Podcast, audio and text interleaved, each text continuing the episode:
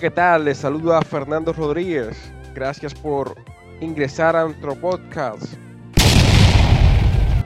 Informática a tu alcance. Espero que les haya gustado nuestro último podcast. Y como lo anunciamos, en el podcast de hoy vamos a hablar de algo tan común que está al alcance de un clic y es Radio Escuchas nada más y nada menos que el uso correcto del Internet.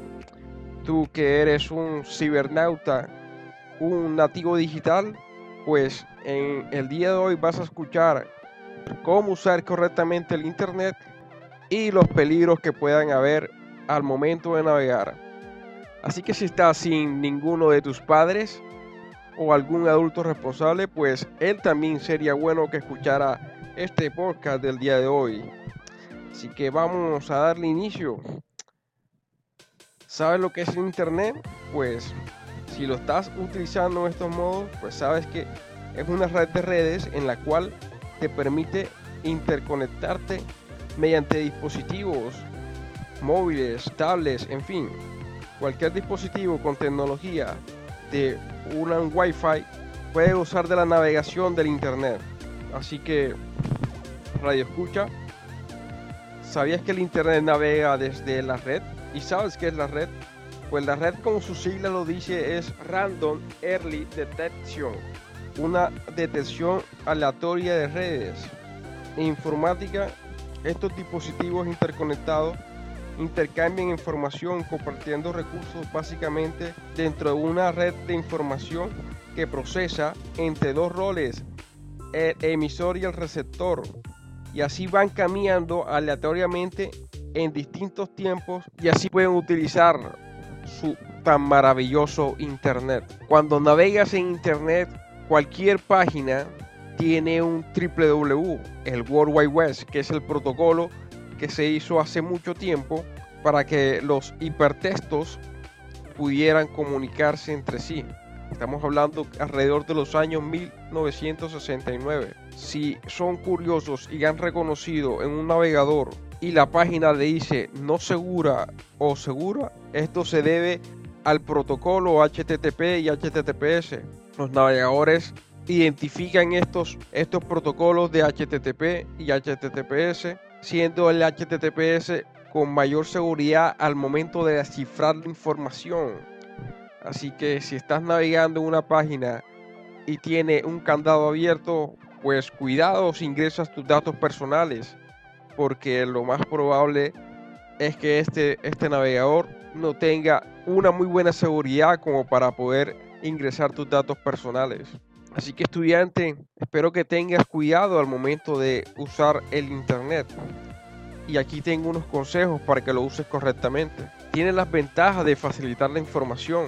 El entorno virtual en el cual enfoques el aprendizaje sea muy constructivista.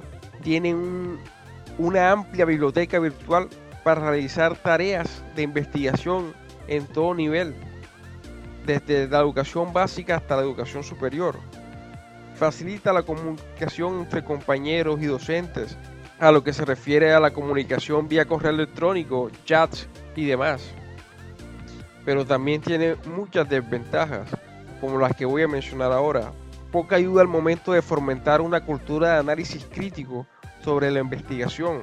Lamentablemente solo realiza investigaciones de prácticas de copiar y pegar, excluyendo un análisis sintético al momento de investigar o consultar una información. Genera una gran dependencia de vicios en navegar únicamente para redes sociales y cualquier contenido ocioso que no enriquece para nada su educación. Hay muchos que se vuelven adictos al chat, lo cual pierde mucho la relación interpersonal entre personas. Se vuelven completamente dependientes de un teléfono. Así como se les facilita encontrar información educativa, es muy fácil encontrar información inadecuada. Muchos contenidos violentos y contenido no apto para ustedes menores de edad. Así que te voy a dar unos consejos de alerta al momento de utilizar el Internet. Cuando utilices el correo o las redes sociales, no des tus datos personales a desconocidos. Estos te pueden venir por una imagen o una invitación para que así fácilmente te capturen y roben la información. Cuando estés en tu correo y veas una carpeta que diga correos no deseados o spam y veas una dirección de correo electrónico que nunca te ha escrito, lo más probable es que quieran robarte la información. Así que mucho cuidado con los spam o correos no deseados. Siempre deshazte de estos correos si no son de una fuente muy segura. No lees tu correo personal a cualquier persona. Recuerda que el correo personal pueden rastrear tus datos y pueden acceder hacia, hacia dónde vives tú y demás. Nunca divulgues tu contraseña por más, por más publicidad que te digan que vas a ganar premios. Es muy importante esto. Para eso utilicen muchas herramientas como el phishing, que el phishing no es más que páginas falsas en las cuales capturan tus datos personales o los datos de tu tarjeta de crédito o débito para posteriormente hacerte estafas. También hay mucho riesgo del ciberbullying. A través de las redes, pues el bullying se traslada a entornos virtuales que pueden ser muy ofensivos al momento de, de recibir información como esta.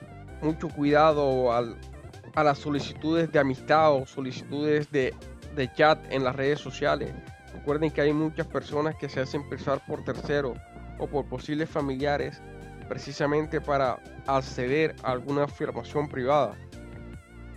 Y ten muy presente que si se te sucede alguno de estos episodios, acude inmediatamente a tu padre o acudiente responsable para que ellos te ayuden en te ayuden a reconocer qué tipo de personas son las que quieren acceder a esta información. Tu padre de familia, ten mucho cuidado cuando le des tu celular a tus, a tus hijos. Hay muchas ayudas como el Parental Control. En Google hay una aplicación que se llama Family Life. Con esto te permite establecer horarios para que no estén todo el tiempo navegando para poder te permite también configurar ciertos contenidos respecto a la edad de tu hijo. Googleala en la Play Store o App Store para que puedas tener mucho más seguridad al momento de que, de que los, tus hijos utilicen los dispositivos. En las redes sociales siempre existe lo que se llama configuración de privacidad, lo que te permite hacer un círculo de seguridad para que solamente personas conocidas o amigos en común se pongan en contacto contigo y evitar que las, personas que quieran acceder a tu información pues te puedan encontrar más fácil.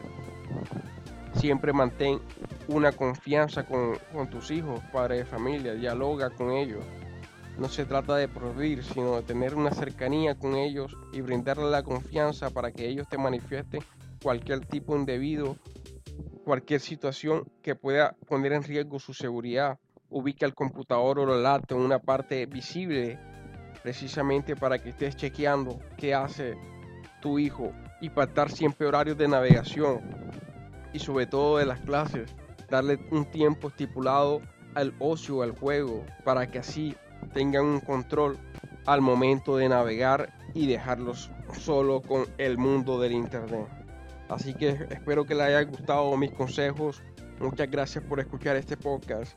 Y si te gustó, ya sabes, regálame un like. Hasta luego, nos veremos dentro de la próxima semana con mucho más de informática por a todo. Nos vemos.